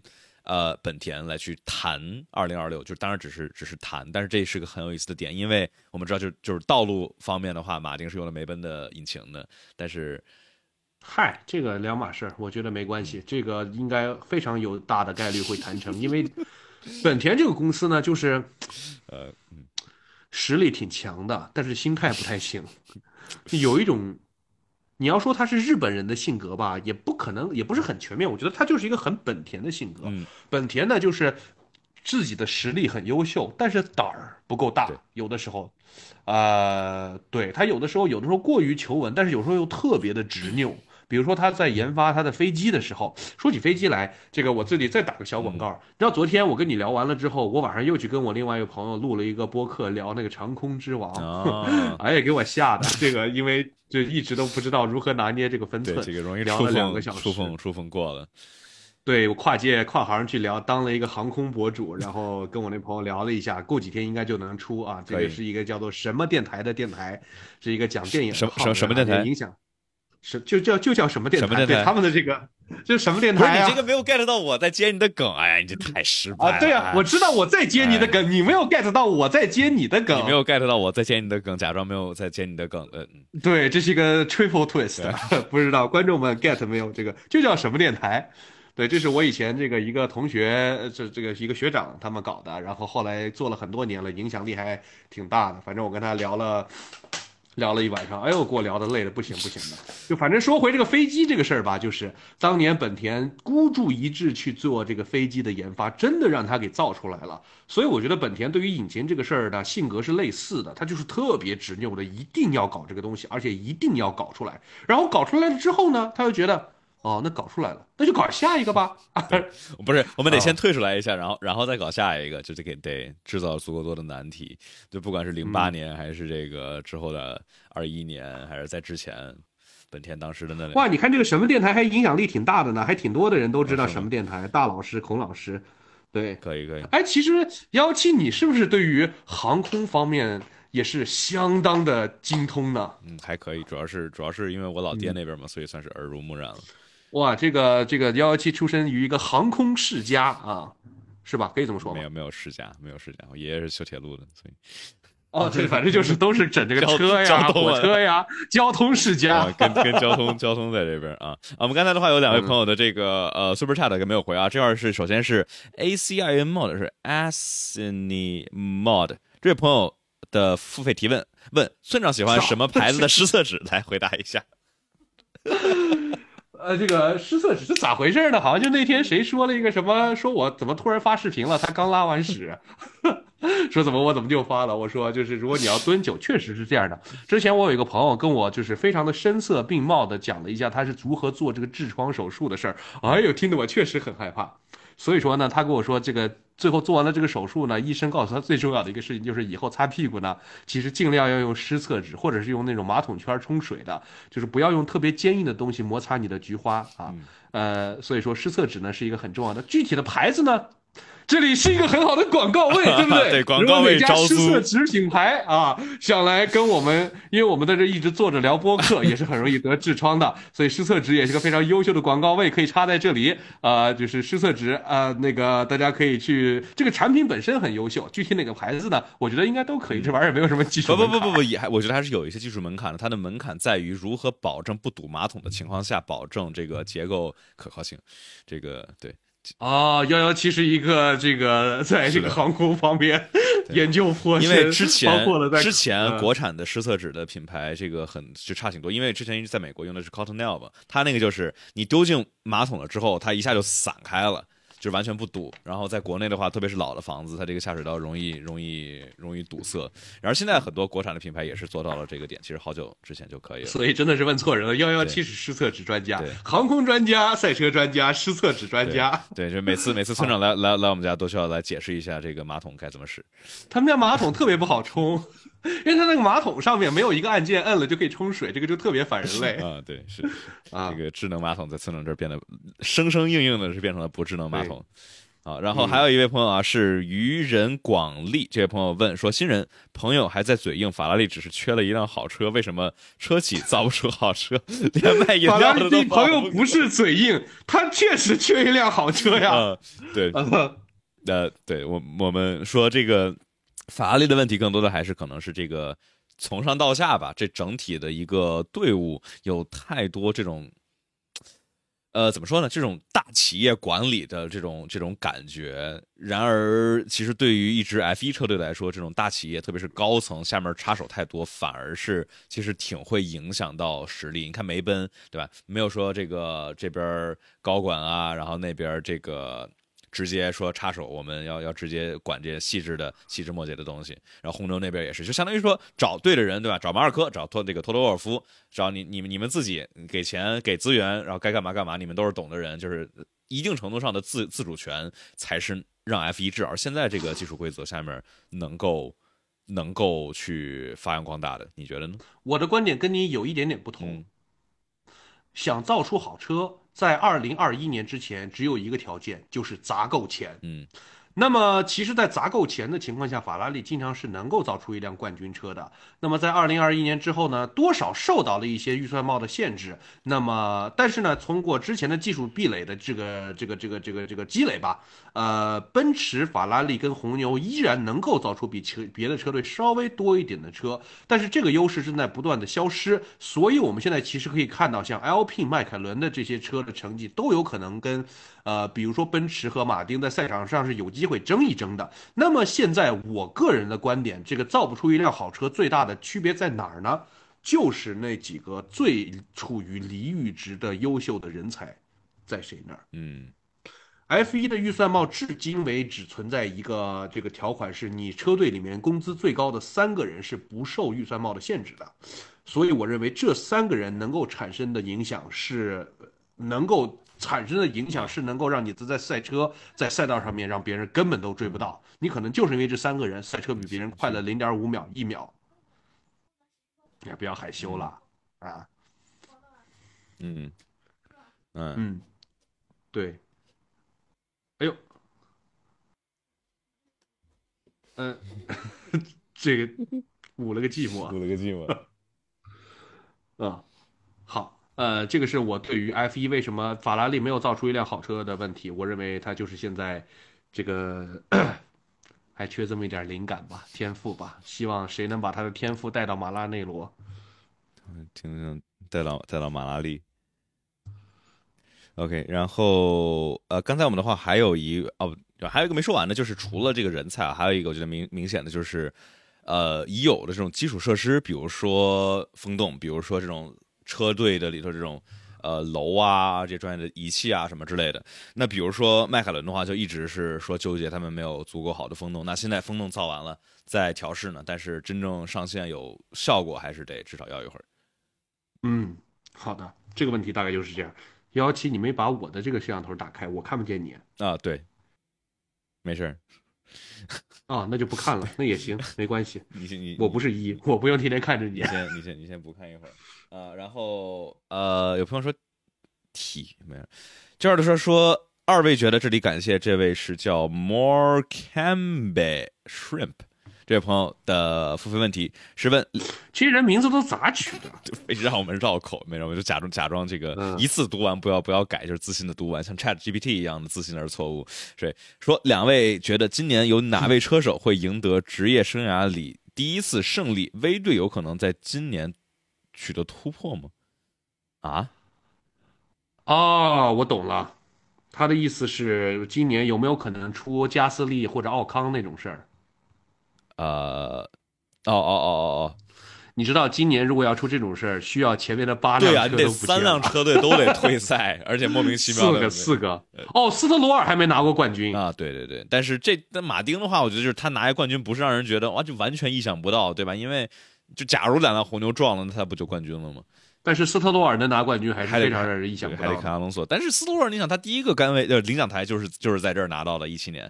虽然说那一七年那个是绝对绝对的走运，但是就是斯特罗尔的领奖台啊，很多情况下是走运，然后再加上其实有可能拿冠军，但他没拿到冠军，只不过拿到了一个第三。呃，唉，这个兰斯啊，就是逊啊，对吧？我要重申一次我的观点，我觉得咱们烂死就是挺挺挺烂的啊。那那那我再重申一下我的观点，就是能够跟阿隆索只差这么点的还有谁？呃，六点五的车手，我跟你说，六点五的车手，六点五的那那所以说莱克宁跟我认为莱克宁跟马萨妥妥六点五是吧？我要拿出自己的评分体系了。我认为现在周冠宇在我的心中已经晋升为了六点五的车手，从六分。等会儿什么？怎么才六点五呢？博塔斯是六分了吗？已经掉到博塔斯是七点五啊！博塔斯现在跟周冠宇算是五五开的。那现在我操！那现在博塔斯要再骑，我觉得博塔斯现在妥妥的从七点五已经跌到七分了，再再几场可能就跌到六点五。所以说这个问题就在了，就是说他。到底是这个一个一位车手他的这个评分是会评分是目前的水平啊，当然啊，可以上升可以下降啊，对吧？维斯塔潘也不是生下来就九点五啊，生下来对吧？他爸可能差点把他当垃圾一样给扔进垃圾桶了呢，对吧？当他的爸觉得把他扔在这个加油站，哦，最近我看到了好多那种 dark humor，就是在维斯塔潘身上的是吗？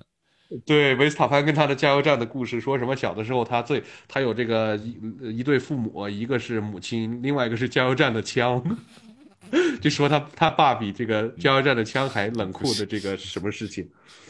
呃，对，但嗯，好吧，说回来，刚才这博塔斯的评分。我觉得这个就是我们要说一个一个车手来去评一个大分，他这个挺难是跨级的，所以说让我觉得就是里卡多他从这个不管是红牛还是这个呃雷诺跑到迈凯伦，突然就变成这么样这么样惨烈的一个一个情况，是让我觉得他不可能是突然就忘了不。就就他不可能突然就忘了怎么开车了，对吧？所以说肯定有一些别的原因，就不管是车不顺啊，当然也能说是他适应力有可能人不顺呢，谈恋爱谈的太开心了呀，这个很常见的呀，这种情况，人都是会变的，对吧？说不定啊，我那天做梦说什么来着？哦，我说我说 F 一要再这么无聊下去的话，说不定我也变了，我可能就不会在这里跟你聊歌破呃歌播客了，我可能就跟秋超去解说 NFL 了。嗯，呃。OK，嗯，那那那那那，所以这个，对，希望 F 一能够赶紧精彩起来，至少能够有那么一点点可看性吧。就是假如今年银石都无聊的话，那就是真的无了。这个我觉得是留留到这儿吧。银石和巴西，Vegas 吧，Vegas，Vegas，那不是鬼知道会什么样，就没有预期。就是说，阿塞拜疆无聊，它是有先例的，对吧？一六年很无聊，一九年和二一年其实大部分时间也都挺无聊的。所以说，他今天这个这场比赛无聊，我觉得。能理解，能接受。我有一个挺有意思的事情可以讨论的，我觉得我们可以讨论一下所有的新赛道的第一场比赛都是什么样的。迈阿密巨无聊，对，呃，阿塞拜疆巨无聊，然后沙特哦，沙特精彩，沙特沙特二一年二一年的沙特非常好，又撞车又是有这个争冠的，对沙特非常好。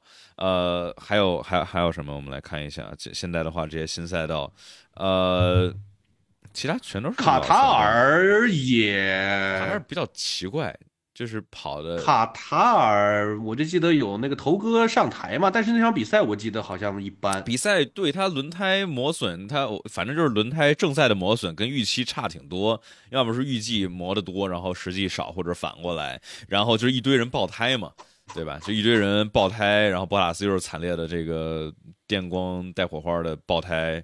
然后拉塞尔爆赞德沃特虽然不是新赛道，但是它是时隔多少年回归的赞德沃特一般，这个比赛本身啊，对我这个问题的基础其实就是这些车手对于一条完全崭新的赛道出现在他们面前的时候，是会跑得更精彩呢，还是会因为呃更加的这种叫保守，因为害怕担心没跑过嘛，不熟悉，所以跑得比较保守而变得无聊。波尔蒂芒其实当时也是这个，我觉得大家的期待都特别的高，但实际上的结果也很一般。我我记得那场比赛，我是在五星的五星的这个转播这个演播室里面看的。我盯的是一个监视器，哎呀，那个监视器啊，它的那个是一个索尼的原彩，我记得特清楚。我来讲一下这个有趣的故事，是一个原彩，然后是一个好像是它的。就是呃，色彩特别的丰富，还是它的什么帧率，反正什么，因为什么原因，盯着那个监视器看的眼睛特别疼。但是我还是坚持把那场比赛看完了。来，有没有专业的知识给我普及普及一下？应该就是比如说是广色域的监视器这种，或者说是这个史比特，然后 Adobe RGB 色域的。对，反正那个看着巨难受。嗯，OK，OK，这样感谢哦。这位朋友的一个，我以为他妈有人什么充了三千个电池呢？你这，好嘞，差不多啊。这样的话也要感谢爱吃西瓜的呃君君两位朋友的，哎呦，赶紧截个图，否则没了。我得赶紧截个图。这里感谢这这些朋友的付费留言啊，然后到时候下下下场咱们吃饭我请。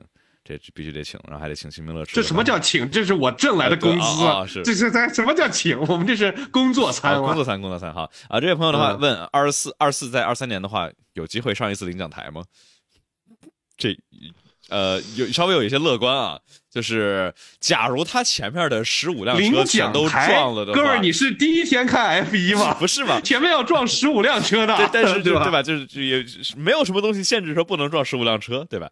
所以我们就假设两圈。撞一辆两可能天降一台时速三百公里的推土机，然后把十五辆车铲走了之后，在朱万宇面前停了下来，然后把它举起来，然后放到了领奖台上。啊，那假如假如比如说像零七年的这个纽博格林，对吧？当时一堆车这就滑出去了，这当时汉密尔顿也被滑出去了，然后被调回来了，所以这也不是也不是不可能，对吧？不是这个。这样吧，这个哥们儿应该是想听一些故事吧，我们来想一想。好，周冠宇，呃，来来来，我我来说一段，你来说一段，我们看怎么把这个故事给圆起来哈。将会在今年的蒙扎，嗯嗯啊，这条赛道。这个以飞快的速度冲出了赛道，但是上了那条椭圆形的这个没有被使用的椭圆赛道，然后快速的冲了一圈然后呢，就是回到了赛道的时候，已经领先了维斯塔潘三十秒。这个时候呢，因为赛会的规则手册里面没有规定这种情况该怎么办，所以周冠宇一路冲锋领先，最后被维斯塔潘跟佩雷斯过掉了之后啊，拿了这个第三名。这个故事是不是既有虚假的成分，也有真实的部分啊？好的，那那那到。我这块了啊，那我的话预预计这个周冠宇将在首次的拉斯维加啊，不对，不是首次，就是近些年来首次拉斯维加斯大奖赛，然后呃，随着前面有十辆车呃撞车上墙出去，然后大家都太兴奋了，太想去接着之后赌场赌赌去了，然后所以说成功的拿到了一个第三名，这是我的在哔哩哔哩分享你刚编的故事。嗯，好的，呃，OK，我们我们这块有突然有好好几个付费付费付费问题啊，我们来说，呃，朋友有朋友问是说迈阿密门票为啥比别的站贵不少？呃，差不多要赶上下周胡勇大战了。这个在美国嘛，可以卖的贵一些。这个经济学，经济学，supply demand。因为他有钱，嗯所以说 demand curve shift right，然后呢 supply curve 就随机这个他们的 where they cross 就变成了一个更高的成交价格，主要还是因为美国人有钱，美国什么东西都贵。而且对，一是有钱，二是美国人现在开始对 F 一感兴趣了。因为之前的话，美国人也一一直有钱，但是这个对吧？就不管是零五年之后还是在之前，就都没太火起来。而现在就就是靠着自由媒体接手，然后靠着社交平台上面的推广，靠着 Drive to Survive，就靠着这一系列的这种我们说稍微有点 gimmicky 的变动啊，然后让这项运动在之前伯尼尝试打破了那么多次都没成功的情况下，在美国成功的火了起来。然后大家有美国人又有钱又人多，然后又这个对吧兴趣大，那就自然能卖的特别特别贵。而且三场比赛呢，啊，这个问题有点多呀，嗯我们今天这个已经意外的播了很久呢，我们赶紧把问题回答一下吧。大家啊还有什么问题，赶紧赶紧记得问啊！好，这里感谢爱吃西瓜的君君问阿塞拜疆站加斯利的踢架为什么是黑色的？有啥升级吗？这其实我是没有，我觉得是车队忘忘忘贴了啊。这个加斯利在一练的时候，它的踢架是黑色的哦，有可能正是因为这个，所以它的动力单元炸了，就是不合规，然后所以说自动自毁程序启动。我当时看都懵了，我说心想这怎么？哎，我记错了吗？加斯利不是黄踢吗？对吗？就是加 Alpine 这个车队吧，我觉得基本上可以给它冠名叫小法拉利了。就是能出是能能出的问题都出了是吧？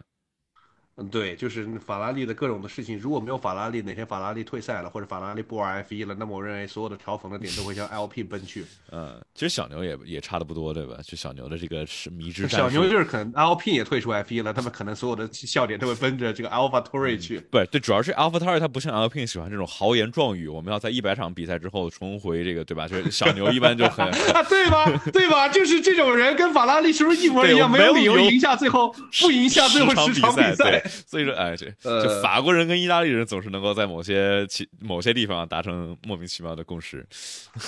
有朋友问我玩 DCS，DCS 是什么？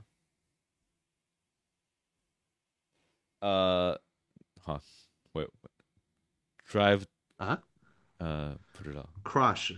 啊，好，呃，感谢哦，这位朋友问新加坡站是不是有一些酒店可不可以白嫖？这不可能的，这酒店可精了，能看得见赛道的昨天还有啊人，这个我还真的是有点儿这个。昨天刚有人给我发了一个今年的摩纳哥大奖赛的那个可以看到比赛的酒店的套票的那个，他是发了做了一整个这个小宣传册。然后这个宣传册上面会标着那天晚上的酒店的价格，我就跟你说吧，这个酒店的价格一定会比你买票去看大概贵个五倍以上啊。嗯，呃，这个还有还有 SC 啊，然后哦，DCI 是微那个模拟飞行是吧？模拟飞行现在不啊，怎么微软模拟飞行就是那个只只能跑四零九零跑时针的游戏是吗？嗯，啊，这样的话，呃，有朋友问啊，说收了一台零七年的四三零，说可以感觉法拉利冠军的味道，所以法拉利后面没有冠军吗？呃，有啊，零八年的车队冠军被被他被女朋友吃了吗？怎么着？铁佛寺连自己的传统根儿都忘了吗？四三零这辆车呢，就是属于那种呃介于一点的经典的气息，然后还有着一点点现代的特征。一般来说，别的品牌的这种呃介于这种经典款跟现代改款中间的那个款会长得巨丑无比，但是法拉利四三零是一个我认为意外的非常好看的这个这个这个设计。但是我觉得法拉利呢毕竟是法拉利，在这个这这个非常装逼的这种美学的事情上面，还是在世界上独树一帜的啊，这个是没得说。OK，然后有朋友问德福是不是除了哈特利以外最意想不到的车手？我觉得差不多了吧。你说其他都是更正，这什么更正苗红上来 F 三 F 二慢慢跑，虽然有可能成绩一般，但是就算是周冠宇这个对吧？那人家至少是 F 二，这个成绩也还不错。然后这个德弗里斯是已经离开多离开多年，然后就把责任给给蹬回来了。然后这样的话，还有一位朋友啊，丁爵士问说，给威廉姆斯拉一波粉丝，最近有个清华航空系的兄弟加盟了他们的气动团队。哎呦，可以啊。哦，对，这不是上次那个谁说他们有一个哥们儿要那个进威廉姆斯了什么的？嗯，是的，对，我记得我也有听说这个事儿。这个事儿吧，我觉得就挺好啊、不过呢，威廉姆斯也是一个希望他把它当成一个起点，呃能够去当对，看能不能把这嗯这这这一个这一个车队能够发扬光大。呃，有朋友说，哦，对，问，呃，零路哪个弯比较精彩？零路我觉得 Spoon 最精彩，因为幺三零 R 太有名，但是幺三零 R 全都是这个，全都是呃全油门过，又不像 All Rouge 有这个高低起伏，所以说零路我觉得这个除啊除了 S 八啊，就是 Spoon 最精彩，这是维特尔跟这是买票指南哈。哦，但是 Spoon 好像没什么观众席啊，那就是 S 八 S 八好像没有零路零路的这个哪儿哪儿看，就主主直道呗，主直道一号弯一号弯应该挺好玩的，一号弯还是挺有挑战的，这这个是一个 on camber，然后特别高速边转向边刹车的一个弯。啊，村长已经困了，我们赶快把我们的这个 super chat，我第一次有这个 super chat 有点答不过来的啊，感谢大家的支持。呃 呃，老板大吉大利啊！呃，对，哎，我们是我们是不是说完了？刚刚刚说还有一个迈凯伦的，应该迈凯伦，对，如何评价迈凯伦？哎呦，呃，这不是我我们的意思，不是说这个没有 super chat 让大家继续发 super chat，而是我们答完差不多也该可以睡觉了。昨天晚上三三点多才睡着。嗯，呃，我我今天早上一大早过来开开到天津，就是困死了已经。嗯我看啊，super chat 现在它上面啊。不知道为什么幺幺七每次一出现就给人一种阳光开朗大男孩的感觉，希望我不要负哎，不是，这还要拿个 super chat 来，呃，我都啊，令人有点恶心心的啊。希希望希望不不像这个我跟你迪卡多那样，这是方向走下这是个一一，嗯嗯嗯，好。对我现在我现在在天津，算是算是出差吧。这是看上你了，啊嗯 这个口吻，嗯，没事，这个支持的力度，挺好。哎，感谢 InSpeed 的小 T，你们吃饭吃完了吗？我提前跑，这是他送了一个踏青日记，这是这是什么东西？吃完了，OK，对，刚才有一个叫 Lando 仿生 Lando 的这个问了个 super chat，我记得刚才是说如何评价啊，迈凯伦现状、风洞和模拟器是否是车队对外的借口，实则队内有严重问题。来，幺幺七啊，It's time to 编一些迈凯伦的内部问题，对，让大家开心开心。这个迈凯伦啊，他们一直之前用的是丰田的这个风洞，然后意味着迈凯伦他们要造一个新的这个气动套件，CFD 里头算好了之后，然后这个啊，呃，OK，稍等一下啊，哒哒哒哒哒，OK 了，呃，就是啊。说迈凯伦他们是需要什么呢？他们需要造出来了风洞零件，然后去把东西送到德国那边，然后去 Toyota 的风洞，然后来去吹，然后来去获得这个升级。所以说，其实对他们很限制，而且那那个风洞也很老了，就是这个不是特别的先进。所以说现现在迈凯伦已经他们的最新的风洞在这个呃啊啊对他们对他们的现在。在他们现在 on site 是已经造好了新的风洞，而且现在的 Stella 说他在办公室里头就能听到这个风洞在嗡嗡嗡嗡嗡的在运转，已经在开始了调试。但是这个风洞啊，绝对是限制他们之前前几年气动设计的一个大原因之一。现在风洞造好了，但是不代表风洞好了就会有本质上的提升，因为你风洞好了，有可能你调试不行，对吧？法拉利有那么强的风洞，那么先进的技师和模拟器，但是你出现了 correlation，就是相关性问题，一样一样会有问题。所以，呃，不要抱太大的希望，但至少是知道，假如明年或者后年还不行的话，这真没别的借口了。好，好，好，好，呃，天津的五清人来了，有有啥好吃的？所以，我们我们刚吃了这个，对，明天明天是去去 CEC 参观一下各个车队的批房。他们这个汽车之家的那个红旗，红旗第一次跑 CEC，然后直接拿了杆位，啊哈，哦哟，这么快，零点八秒，然后哦哟，那六十五号车拿没呃红牛一样的水平啊。对，六十五号车他们拿，而且那车据说改的巨赶，是是就不到一个月改完的。然后另外一辆车据说还少了三十匹，然后今天被被被别人怼了一下，然后赶紧拉回去去修去。嗯嗯，好吧，那我们今天对，今天今天就到这里了，感谢大家的支持。然后我们下周其实还有很多很多机会跟大家见面，再做一次广告。就是我觉得就是在在这儿的话，应该有不少朋友其实已经有可能去这个在腾讯体育 APP 上面看看我们俩比赛的转播跟唠嗑。幺幺七大楼是什么东西？哦，那个那个烂尾楼不是烂不是烂，后来修好了吗？天津有个巨高巨高巨高巨高的楼，一百一十七层。才一百一十七层啊！哦，那个真的是什么？当时建的时候是亚洲第几啊？反正那个楼就是特别黑、特别长、特别呃，嗯 特别高、特别高嗯。呃，就是我有一我第一次看到的时候是晚上，确实挺吓人的，孤耸于这个黑夜之中。嗯，嗯，对，所以这 C C 的话，大家可以去可以去看看，相当于支持一下吧，也也许挺好看的。但就是这个跟耐力赛别的耐力赛一样，这个时间比较长，所以说大家呃，这个之前之前的试测制广告，也许可以给我们赞助一下，就大家做的比较 久，对吧？嗯。OK，那今天今天就是这样，感谢大家支持。然后我们下周的话是大半夜相见了啊！好好啊，那就这样，就这样，嗯大家拜拜。拜拜。